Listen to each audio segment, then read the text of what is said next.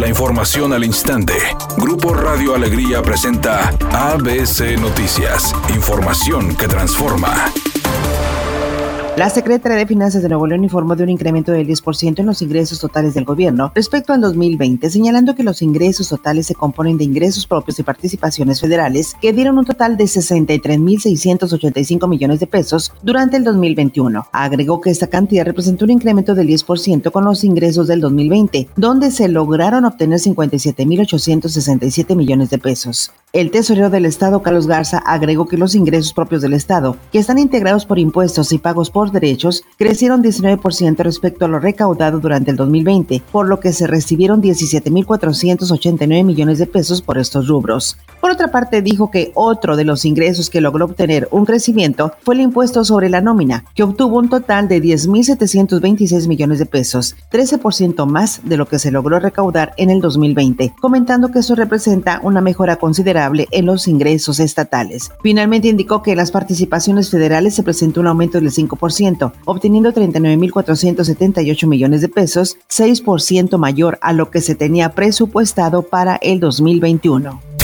El presidente López Obrador reconoció que están aumentando los contagios por la variante Omicron del coronavirus. Sin embargo, precisó que no han aumentado las hospitalizaciones ni los fallecimientos. Eh, los síntomas no tienen las mismas características de la otra variante que era más dañina. Desde luego hay que cuidarse. Dijo que con cinco días de reposo se pueden recuperar las personas que se contagien de la variante Omicron.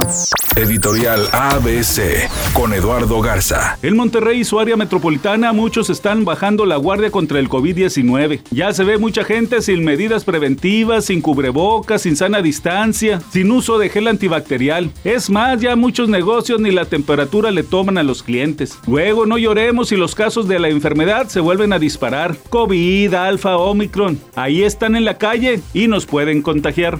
ABC Deportes informa. Llegaron los refuerzos del equipo de los Rayados del Monterrey. Luis Romo ya hace pruebas físicas con el equipo de los Rayados, mientras que Pizarro seguramente el día de hoy estará realizándolas. Monterrey con esto entonces estará prácticamente listo, completo para el próximo torneo y de cara también rumbo al Mundial de Clubes. Enrique García.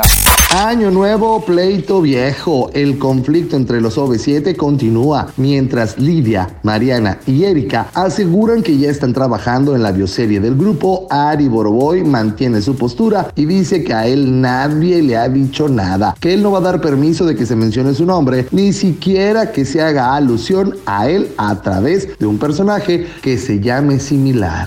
Es un día con cielo despejado. Se espera una temperatura máxima de 16 grados, una mínima de 8. Para mañana martes se pronostica un día con cielo despejado. Una temperatura máxima de 24 grados, una mínima de 6. La temperatura actual en el centro de Monterrey, 12 grados.